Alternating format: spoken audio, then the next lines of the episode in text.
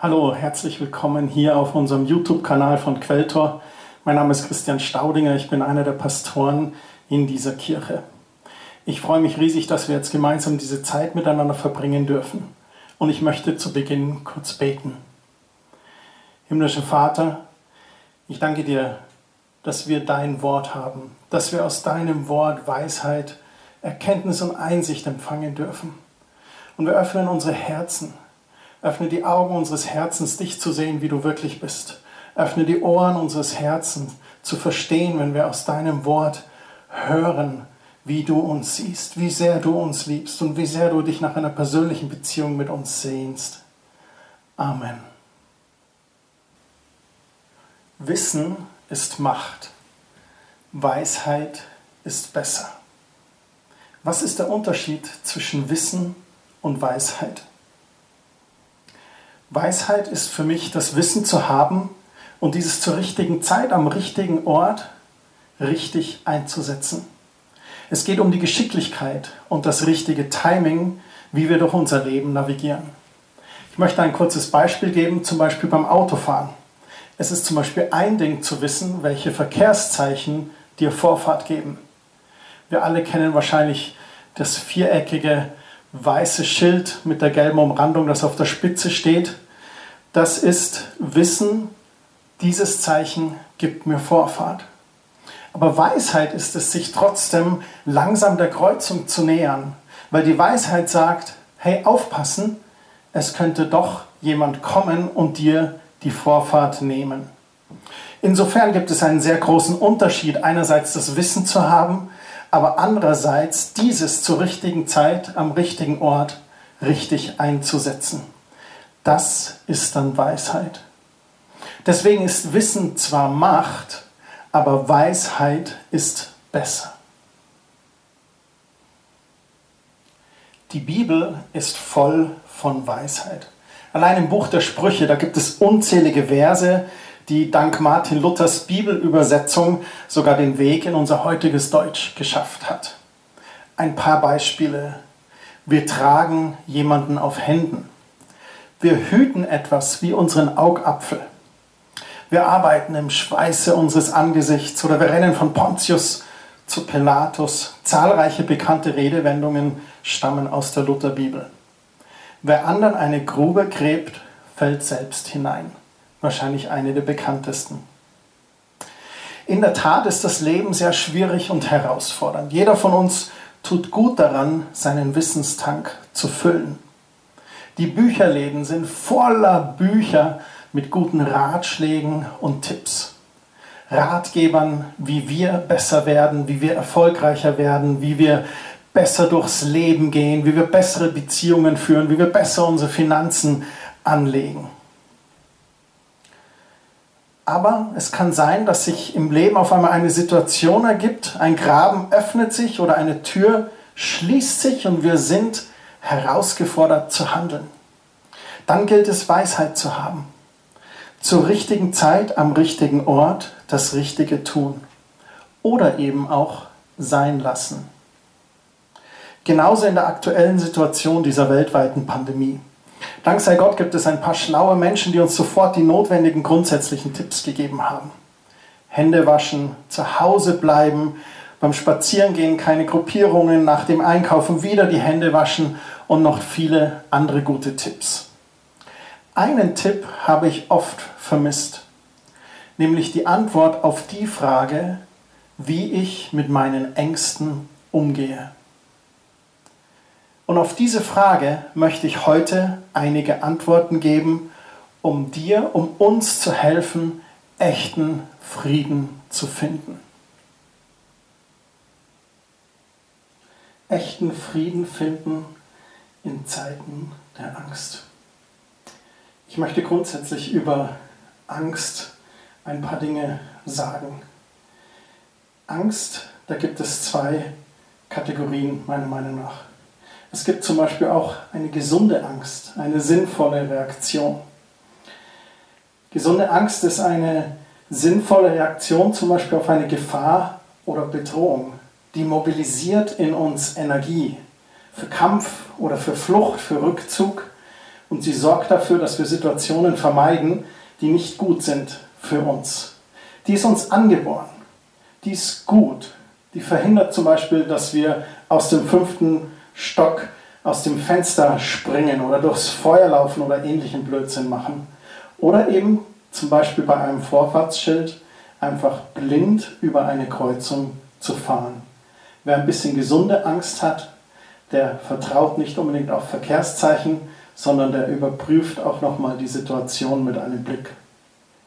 Gesunde Ängste hat Gott in uns angelegt. Zum Beispiel Angst vor extremen Hören oder Reflexe bei plötzlichen Bewegungen. Allein wenn etwas auf unser Auge zukommt, dass sich das Lied schließt, ist ein gesunder Reflex. Zum Beispiel haben giftige Tiere und Pflanzen oft Signalfarben zur Warnung. Das heißt für uns Halt, Stopp, Vorsicht. Diese gesunden Ängste sind ein gutes Alarmsystem, um unser Leben zu schützen. Beim Besiegen von Angst geht es nun darum zu unterscheiden, ob es sich um eine gesunde Angst oder eine schlechte Angst handelt. Hätten wir gar keine Angst, dann würden wir in wirklich bedrohlichen Situationen nicht unbedingt objektiv reagieren. Es ist zum Beispiel sinnvoll, dass wir etwa bei einem starken Sturm lieber zu Hause bleiben. Und so ist es auch in der aktuellen Situation. Mit der Pandemie, mit dem Covid-19, dem Coronavirus, der so heißt, weil Corona Krone bedeutet und im Mikroskop er aussieht wie so ein kleines Krönchen. Und da ist es wichtig, auch auf unser Inneres zu hören, vorsichtig zu sein. Das Lampenfieber ist zum Beispiel auch so etwas. Es kann dich total fertig machen oder du erkennst es als das, was es ist. Warum bekommen wir Lampenfieber? Ich glaube, es mobilisiert in uns Energie und hilft uns zu fokussieren auf das, was gerade vor uns liegt. Es gibt negatives Lampenfieber. Das ist dann Auftrittsangst. Man bringt kein Wort mehr raus, man stottert vielleicht, der Schweiß steht einem auf der Stirn. Aber positives Lampenfieber hingegen wirkt leistungssteigernd. Doch es gibt nicht nur gesunde Ängste, es gibt auch schlechte Ängste. Zum Beispiel die Angst vor dem Scheitern. Wenn wir Angst vor dem Scheitern haben, dann trauen wir uns wichtige Schritte nicht. Wir werden nicht selbstständig. Wir bleiben passiv. Oder wir haben Angst vor Peinlichkeit. Dieses Gefühl der Scham. Was denken die Leute, wenn ich rede, wie ich aussehe? Das lässt uns Situationen mit Menschen meiden. Wir igeln uns ein und beschneiden unser Leben. Oder die Angst vor Nähe. Angst, sich anderen Menschen zu öffnen, anzuvertrauen. Das verhindert auch enge Bindungen und wir vereinsamen. Da sind wir schon bei der nächsten. Vereinsamen, Angst vor Einsamkeit. Angst vor Einsamkeit kann uns abhängig machen von anderen. Es ist das Gegenteil von Angst vor Nähe. Da haben wir Angst, allein zu sein und klammern uns an Menschen. Vielleicht haben wir auch Angst vor Prüfungen. Das sorgt dafür, dass wir nicht zeigen können, was wirklich in uns steckt. Oder wir haben Angst vor Konflikten. Das hält uns ab, unsere Bedürfnisse wirklich zu äußern, weil wir Angst haben, dass es zum großen Krach kommt und so sagen wir lieber nichts. Oder eben die große Angst vor dem Unbekannten, eben einem Virus. Wie gehe ich mit solchen Ängsten um? Ich möchte zu Beginn ein paar praktische Tipps geben. Es gibt ein paar praktische Möglichkeiten, sich seinen Ängsten zu stellen und auch zu lernen, diese zu besiegen. Das erste wäre zum Beispiel die Angst zu überwinden durch Konfrontation. Bei unserer letzten Gemeindefreizeit, da waren wir in Österreich und wir hatten eine junge Frau mit dabei, die mit Ängsten zu tun hat. Eine der Ängste wäre gewesen, sich in eine kleine Kabine zu setzen und eben mit der Seilbahn auf den Berg zu fahren. Und in der Gemeindefreizeit hat sie gemerkt, dass Zeit ist, jetzt diese Angst zu konfrontieren und auch zu überwinden. Und wir sind zu einer Seilbahn gefahren und haben dort die Tickets gekauft. Und sie ist dann mit meiner Frau Kerstin zu zweit in eine Viererkabine reingegangen und hat sich reingesetzt. Und ich bin in der Kabine davor oder danach mit noch ein paar anderen Geschwistern gefahren. Und wir sind dann hochgefahren zum Gipfel und sie ist ausgestiegen mit einem ganz breiten Lächeln. Wir alle haben gebetet, dass das für sie eine positive Erfahrung ist und das war es dann auch. Sie hat die Angst konfrontiert und überwunden. Angst wird besiegt durch Konfrontation, meistens mit Hilfestellung einer Person. Je länger du wartest, desto schwieriger wird es auch werden, diese Angst zu besiegen. Deswegen ist es wichtiger, Ängste möglichst im Keim schon zu ersticken. Die Psychologie spricht da zum Beispiel von dem Adaptionsprinzip, dass Angst wie ein Berg ist und wenn man den Gipfel der Angst überschreitet, wenn man dort oben steht, dass man dann eigentlich die Erleichterung erfährt und nach unten schauen kann und sagen kann, das ist gar nicht so schlimm gewesen. Eine zweite Sache, die man praktisch tun kann, ist zum Beispiel die Quelle der Angst zu hinterfragen und dann die Auslegung oder die Bedeutung der Angst zu verändern. Da muss man erstmal feststellen, handelt es sich um reale Angst oder fiktive Angst. Jetzt fragst du, Christian, was ist da der Unterschied? Nun, reale Angst wäre zum Beispiel, wenn hier ein Feuer wäre, dass ich nicht mit der Hand in die Flammen lange, weil ich natürlich Angst habe, mich zu verbrennen. Und dann gibt es fiktive Ängste. Das sind Ängste vor Dingen, vor denen wir eigentlich keine Angst haben müssen. Da wäre zum Beispiel Flugangst oder Angst vor Prüfungen. Und da wäre es wichtig, einfach mal die Situation anzuschauen und dieses Gefühl der Angst erstmal zu benennen. Warum bin ich denn eigentlich so nervös? Was ist es? Warum werde ich zum Beispiel bei Prüfungen nervös, ängstlich.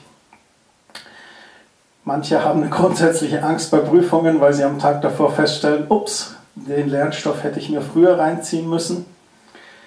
Und, ähm, aber wenn man so richtig Prüfungsangst hat, zum Beispiel eine Prüfung an der Uni, lasst uns das mal benennen. Wir haben Prüfungsangst an der Uni vor den Klausuren. Was könnte da passieren? Vielleicht ist es bedrohlich für dich, weil du denkst, du könntest durchfallen. Das sind so Befürchtungen, könnte, vielleicht. Oder wir katastrophisieren die Dinge. Wir sagen uns dann sogar und malen uns aus, oh, mit schlechter Note, da werde ich später keinen Job finden, ich werde arbeitslos sein, weil ich arbeitslos bin, bin ich ungepflegt, weil ich ungepflegt bin, finde ich keine Frau fürs Leben, weil ich keine Frau fürs Leben habe, werde ich keine Kinder haben und ich werde nie ein Haus bauen und nie einen Baum pflanzen. Wir gehen vom Hundertsten ins Tausende. Wie kann man das verändern? Wie kann man diese Auslegung der Angst verändern? Nun, indem man sie ersetzt durch andere Gedanken. Zum Beispiel bei der Prüfung, hey, das ist zwar herausfordernd, aber ich kann zeigen, was ich alles gelernt habe. Zu versuchen, das Positive in der Prüfung zu sehen.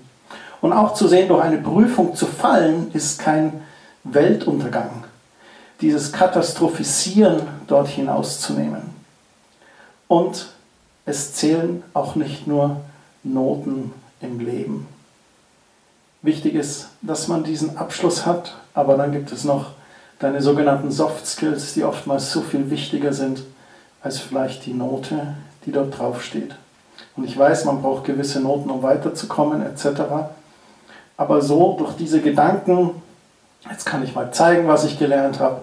Selbst wenn ich durchfalle, ist kein Weltuntergang. Es zählen ja nicht nur die Noten, sondern auch es zu bestehen.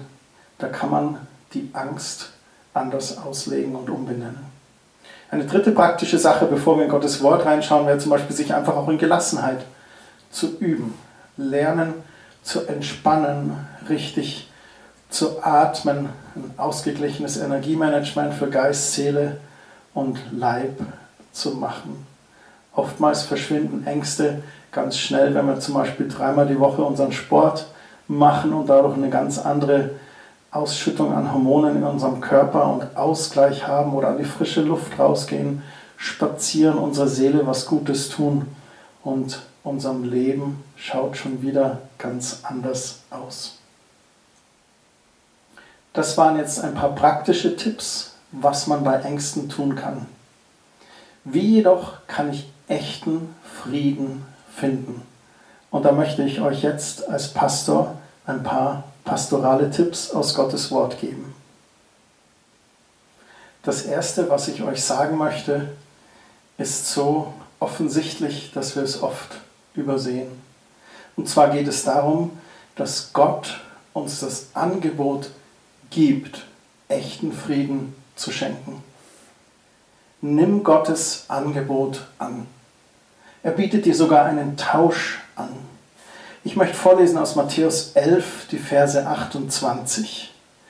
Da sagt Jesus, kommt her zu mir alle, die ihr mühselig und beladen seid, so will ich euch erquicken. Gott gibt uns ein Angebot, zu ihm zu kommen, unsere Mühsal, unsere Last bei ihm abzulegen und uns von ihm ganz neu und frisch erquicken zu lassen. In Johannes 14, Vers 27, da spricht Jesus über den Frieden, den er uns geben möchte. Frieden hinterlasse ich euch, meinen Frieden gebe ich euch. Nicht wie die Welt gibt, gebe ich euch. Euer Herz erschrecke nicht und verzage nicht. Jesus macht hier einen Unterschied zwischen den Dingen, die die Welt geben kann, die uns vielleicht manchmal erschrecken oder verzagen lassen. Nein, er möchte uns Frieden schenken, seinen Frieden. Ganz viele kennen Gottes Angebot nicht, aber Gott bietet sich an. Es gibt wunderbare Stellen in der Bibel, wo es zum Beispiel heißt, dass er das geknickte Rohr nicht zerbrechen wird. Oder dass wir ihn anrufen dürfen in unserer Not und er gerne hört und uns begegnet. Jesus bietet sich an, Gott bietet sich an und er möchte dir deinen Frieden geben im Tausch gegen den Schrecken dieser Welt. Nimm dieses Angebot an. Als zweites ist für uns wichtig festzustellen, dass Angst nicht das letzte Wort hat. Wir müssen und dürfen uns immer wieder daran erinnern, Gott ist unsere Hilfe und am Ende des Tages hat Gott das letzte Wort. In 2. Korinther 12 ab Vers 9, da spricht Paulus. Und er sagt, und er hat zu mir gesagt. Er spricht hier, dass Gott zu ihm redet. Und da sagt er, lass dir an meiner Gnade genügen. Gnade ist unverdiente Gunst. So wie ein Mörder begnadigt wird, so schenkt Gott uns seine Gnade. Wir müssen uns die in dem Sinne nicht verdienen. Er schenkt uns die Gnade. Lass dir an meiner Gnade genügen, denn meine Kraft wird in der Schwachheit vollkommen. Darum will ich mich am liebsten vielmehr meiner Schwachheiten rühmen, damit die Kraft des Christus bei mir wohne. Paulus muss eine Erfahrung gemacht haben, nämlich die Erfahrung, dass da, wo wir schwach sind, Gott uns unterstützt mit seiner Kraft. Im nächsten Vers heißt es, darum habe ich Gefallen an Schwachheiten, an Misshandlungen, an Nöten, an Verfolgungen, an Ängsten um des Christus willen. Und dann kommt dieser herausragende Satz, denn wenn ich schwach bin, dann bin ich stark. Paulus spricht hier von seinen Herausforderungen, seinen Schwächen, seinen Nöten. Und er hat einiges in seinem Leben erlebt. Doch er erlebte auch gerade, wie Gott in seinen Schwächen mit seiner Kraft am stärksten wirkte. Wo wir schwach sind, möchte sich Gott mit seiner Kraft zeigen. Die Angst und Sorge, die klopft vielleicht an die Tür, aber sie soll nicht Macht über unser Leben haben. Jesus hat alle Macht in unserem Leben. Das kann natürlich eine Weile dauern, bis das wirklich in unserem Denken, in unserem Herzen angekommen ist. Vielleicht schauen Sie oder du auch zu und hört so etwas das allererste Mal. Ja, Gott schenkt sein Angebot und er sagt, komm zu mir, wo du Mühsal hast, wo du beladen bist. Und lass mir dir sagen, da wo du schwach bist, da wo du Ängste hast, da möchte ich dir Kraft schenken aus meiner Gnade, unverdient, und ich möchte dir echten Frieden schenken. Das sind manchmal auch Prozesse in unserem Leben. Das war bei mir genauso. Als meine Reise mit Jesus begann, da war ich unerfahren, aber ich durfte Stück für Stück durch Jesus und durch den Heiligen Geist lernen, was es bedeutet, Gott zu folgen und dann auch in Gott Kraft zu finden, in Gott Freude, Erfüllung und echten Frieden zu finden. Das sind Prozesse, die einfach manchmal dauern. Es gibt ein wunderbares Beispiel von Lazarus in Johannes Kapitel 11. Lazarus war gestorben und Jesus war sehr traurig darüber. Und er ging zu ihm und er stand vor dem Grab und er sprach, Lazarus, komm heraus, werde lebendig. Und dann ist das erstaunlich geschehen. Lazarus kam aus dem Grab heraus, aber er musste selber aus diesem Grab herausgehen. Und die anderen müssten ihm dann auch noch die Leinentücher abnehmen, Stück für Stück, Schicht für Schicht. Wie ist das bei uns? Vielleicht müssen bei uns auch noch verschiedene Schichten abgenommen werden. So wie bei einer Zwiebel. Ein wunderbares Beispiel. Wie eine Zwiebel, die verschiedene Schichten hat, bis man endlich ans Innerste kommt, so ist das bei uns selber auch. Und da möchte Gott uns helfen, Schicht für Schicht einfach unsere Ängste, unsere Sorgen abzulegen und einzutauschen gegen seine Kraft und seinen Frieden. Vielleicht heißt das auch, dass du eine Weile Unterstützung brauchst. Vielleicht brauchst du für manche Situationen einen Seelsorger oder einen Menschen, der Jesus nachfolgt und der auf dem Weg mit Jesus einige Jahre voraus ist. Vielleicht brauchst du einen guten Freund oder eine kleine Gruppe Freunde, die dir zur Seite steht und hilft, während Gott an dir wirkt. Genau dazu hat Gott das Prinzip Gemeinde geschaffen. Wir müssen nicht alleine durchs Leben gehen. Und wie wunderbar ist es, dass wir heute trotz Versammlungseinschränkungen durch MP3, die du vielleicht gerade hörst, oder das Video auf YouTube, was du gerade ansiehst, verbunden sein können. Und ihr wisst ja auch, wie ihr uns erreichen könnt. Infos dazu auf quelltor.de. So egal wie der Prozess aussieht. Er beginnt mit einem Bekenntnis. Unsere Worte haben Macht und das Bekenntnis lautet, mein Gott kann retten. So wächst Glaube, indem wir diese Wahrheiten in unserem Herz verankern. Als drittes ist es wichtig, das zu benennen, was uns den Schlaf raubt. Unsere Sorgen, unsere Ängste. Um diese Gott zu bringen und einzutauschen für seinen Frieden. Ich habe am eigenen Leib erfahren, dass Angst oft verheerende Folgen haben kann. Ich hatte herausfordernde Situationen in meinem Leben. Aber ich habe gelernt, mit Gottes Hilfe diese Ängste zu überwinden und abzugeben bei Gott und einzutauschen gegen seine Kraft und seinen Frieden. Angst kommt nicht von selbst. Angst hat immer einen Grund. Es kann eine Person sein, eine Situation oder irgendeine Sache, die uns Angst macht. Um davon frei zu werden, haben wir schon bei den praktischen Tipps gesagt, dass wir die Dinge konkret benennen müssen. Die Dinge, die uns den Schlaf rauben, die Dinge, die uns zittern lassen.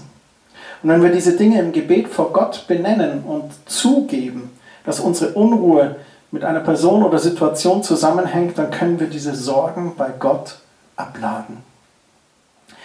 Paulus schreibt im Philipperbrief Kapitel 4 in den Versen 6 und 7, Sorgt euch um nichts, sondern in allem lasst durch Gebet und Flehen mit Danksagung eure Anliegen vor Gott kund werden. Was sagt er hier? Zuerst einmal sagt er hier, sorgt euch um nichts. Erstmal ganz klar die Ansage, ihr müsst euch nicht sorgen. Macht euch nicht unnötig Sorgen. Und dann sagt er, sondern in allem lasst durch Gebet und Flehen. Also beten und flehen sogar, klagen. Wir dürfen Gott klagen. Wenn wir die Psalmen anschauen, da sind ganz viele Klagepsalme auch, wo Menschen ihre, ihre Last, ihre Sorge zu Gott hinausrufen, hinausschreien. Mein Gott, warum hast du mich verlassen? Oder warum geschieht mir jetzt das? Oder warum bin ich in dieser Situation? Und diesen Psalmen dann aber sagen, aber Gott, ich bringe dir diese Person, ich bringe dir diese Situation, ich bringe dir meine Sorgen und meine Ängste. Und dann heißt es, durch Gebet und Flehen, mit Danksagung eure Anliegen vor Gott zu bringen. Mit Danksagung bedeutet, wissend, dass Gott mächtig und fähig ist, diese Sorge zu nehmen und zu tragen. Dass er mächtig und fähig ist, Kraft in der Schwachheit zu geben.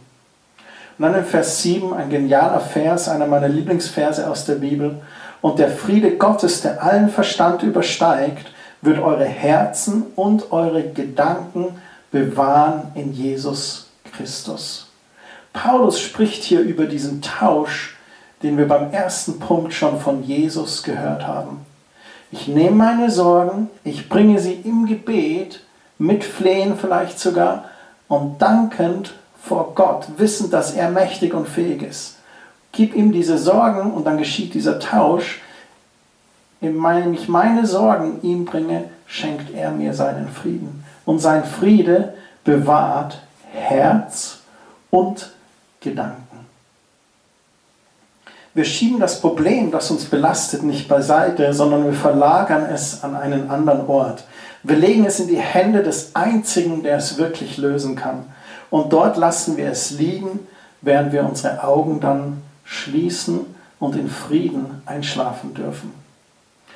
Im 1. Petrusbrief, Kapitel 5, die Verse 6 und 7, da heißt es, Demütigt euch nun unter die gewaltige Hand Gottes, damit er euch erhöhe zu seiner Zeit. All eure Sorge werft auf ihn, denn er sorgt für euch. Als vierten und letzten Punkt müssen wir, glaube ich, verstehen, wie wichtig es ist, auf Jesus zu schauen und auf ihn zu hören und ihn klar und deutlich vor Augen zu haben. Denn das hilft uns im Glauben zu wachsen. Ich bin überzeugt davon, dass ein gesunder Glaube das Gegengift von Angst ist.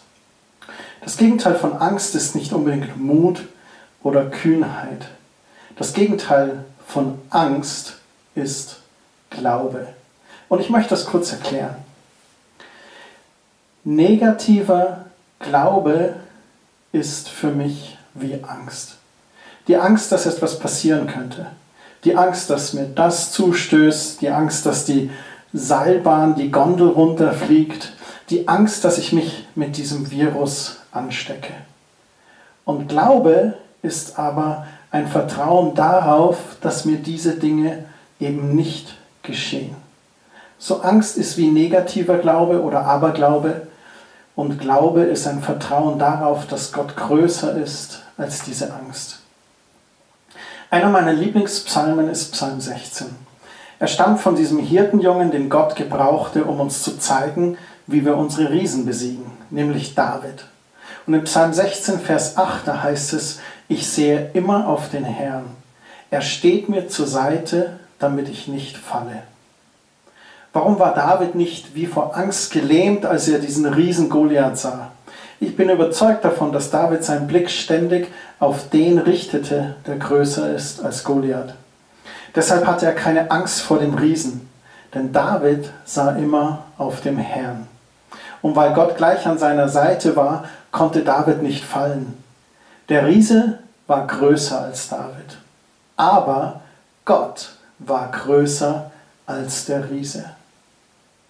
Wir können selbst entscheiden, in welche Richtung wir schauen und wen wir dabei anschauen.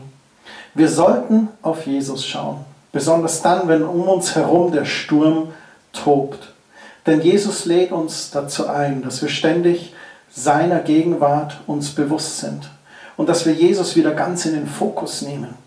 Wenn wir ganz bewusst von Herzen auf Jesus schauen, dann erinnern wir uns daran, dass Gott helfen kann. Wir wissen, dass er immer bei uns ist und wir wissen, dass er immer gut ist. Ich möchte diese vier Punkte abschließen mit einem Zitat zum Frieden. Ich habe das gelesen, ich weiß leider nicht, von wem es ist. Es heißt, Friede ist nicht die Abwesenheit von Angst, Stress oder Ärger. Friede ist die Gegenwart Gottes inmitten von Angst, Stress oder Ärger. Ich wünsche euch allen diese Gegenwart Gottes in eurem Leben. Und ich bete, dass ihr Gottes Frieden gerade in der momentanen Situation erlebt. Das waren meine vier pastoralen Tipps für euch heute. Der erste Punkt, nimm Gottes Angebot an. Er möchte dir echten Frieden schenken. Als zweites, Angst hat nicht das letzte Wort. Gott hat das letzte Wort. Als drittes, ganz praktisch zu werden, benenn deine Angst und bring sie vor Gott. Wirf deine Sorgen auf den Herrn und erlebe, wie der Friede Gottes dein Herz und deine Gedanken bewahrt. Und als vierter Punkt, lasst uns immer auf Jesus schauen. Unser Gott ist derselbe Gott, der Himmel und Erde geschaffen hat, der Noahs Familie in der Arche rettete der Jona aus dem finsteren Fischmagen zog, der Daniel und seine Freunde im Feuerofen bewahrte und der das Rote Meer teilte. Er ist derselbe himmlische Vater, der das Volk Gottes aus Ägypten befreite und trotz aller Widerspenstigkeit und Rebellion wie ein treusorgender Hirte durch die Wüste ins verheißene Land führte. Und es ist derselbe Geist, durch den Jesus auf Erden lebte und die Menschen heilte. Der Jesus, der innehielt, weil er bewegt war von Barmherzigkeit, wenn er eine leidende Person sah. Der seine Pläne unterbrach, um ganz persönlich dieser einen Person Zuwendung, Liebe, Fürsorge, Heilung und Aufmerksamkeit zu schenken. Unser Gott ist ein großer, mächtiger Gott und ist ein sehr fürsorglicher, persönlicher Gott. Vertraue dich seiner Größe und seiner persönlichen Fürsorge an. Ich habe mich sehr gefreut, diese halbe Stunde mit euch gemeinsam zu verbringen. Und ich möchte zur Ermutigung noch abschließend von zwei Personen berichten. Das eine Person ist Noah und seine Familie. 40 Tage und 40 Nächte regnete es, während Noah mit seiner Familie und den Tieren auf der Arche war. Noah und seine Familie waren insgesamt circa 370 Tage auf dieser Arche. Es wird uns nicht berichtet, wie sie das ausgehalten haben, aber wir wissen, dass sie es ausgehalten haben. Und das 370 Tage circa. Und da möchte ich euch ermutigen, dass ihr es auch aushaltet mit diesen Ausgangsbeschränkungen. Und wirklich auch wünsche ich euch, dass ihr euch da dran haltet und dass ihr helft, einfach diese Kurve von der Pandemie möglichst flach zu halten, sodass unser System nicht überlastet wird. Ein noch imposanteres Vorbild ist mir Anne Frank und ihre Familie. Anne Frank, geboren am 12. Juni 1929 in Frankfurt am Main und gestorben Februar, Anfang März 1945 im Konzentrationslager in Bergen-Belsen. Sie war ein jüdisches-deutsches Mädchen, das 1934 mit Eltern und der Schwester Margot in die Niederlande auswanderte, um der Verfolgung durch die Nationalsozialisten zu entgehen. Kurz vor dem Kriegsende fiel sie dann leider im Holocaust zum Opfer. In den Niederlanden hatten sie ab Juli 1942 in einem versteckten Hinterhaus in Amsterdam gelebt. Und dort hielt Anne Frank ihre Erlebnisse und Gedanken in einem Tagebuch fest, das nach dem Krieg von ihrem Vater Otto Frank veröffentlicht wurde. Wie haben sie da gelebt? Es waren acht Personen, die insgesamt auf 50 Quadratmeter versteckt waren. 50 Quadratmeter, das ist wahrscheinlich die durchschnittliche Zwei-Zimmer-Wohnung die es hier in München gibt. Und da waren sie zu acht. Tagsüber durfte man sich so gut wie gar nicht oder nur sehr langsam bewegen, weil der Holzfußboden so knarrte. Und es gab einen strikten Waschplan, wer sich wann an dem einen Waschbecken gründlich reinigen durfte. Tagsüber durfte man nur flüstern. Nachts so wenig Licht wie möglich und die Fenster immer abgedunkelt. Tagsüber durfte man sich überhaupt nicht am Fenster zeigen. Es gab eine Toilette für acht Personen, die man tagsüber am besten gar nicht nutzte, wegen dem Geräusch der Spülung. Ich war selber schon zweimal in Amsterdam in diesem Anne Frank Haus. Und ich empfehle jedem, der mal in Amsterdam ist, unbedingt in dieses Haus hineinzugehen und die Ausstellung zu besuchen. Das ist ein sehr bewegender Tag, der so richtig ins Innere geht. Anne Frank war insgesamt, vielleicht könnt ihr es erraten, 761 Tage in diesem Haus gefangen und hat dies mit ihrer Familie gemeistert. Was für ein erstaunliches Beispiel, was für ein Vorbild. Beide Personengruppen, Noahs Familie und Anne Franks Familie, die sind mir ein enormes Vorbild. Und ein sehr gutes Beispiel dafür, dass auch wir unsere momentane Situation meistern können. Wir sind nicht gefangen auf einer Ache. Wir dürfen noch raus an die frische Luft. Und wir sind auch nicht gefangen in einem Haus, in dem wir still und leise sein müssen. Ich bete, dass ihr echten Frieden erlebt. Ich bete, dass ihr diese Situation nutzt, Gott zu suchen im Gebet und in seinem Wort. Und dass er euch begegnet und sein Friede euch auf allen Wegen und in allen Entscheidungen begleitet. Nimm Gottes Angebot an. Alle, die mühselig und beladen sind, dürfen gerne zu ihm kommen. Er ist deine Hilfe und er hat das letzte Wort. Tausche deine Angst gegen seinen Frieden ein, der Herz und Gedanken regieren möchte. Und schaue immer auf Jesus. Ich möchte euch noch segnen.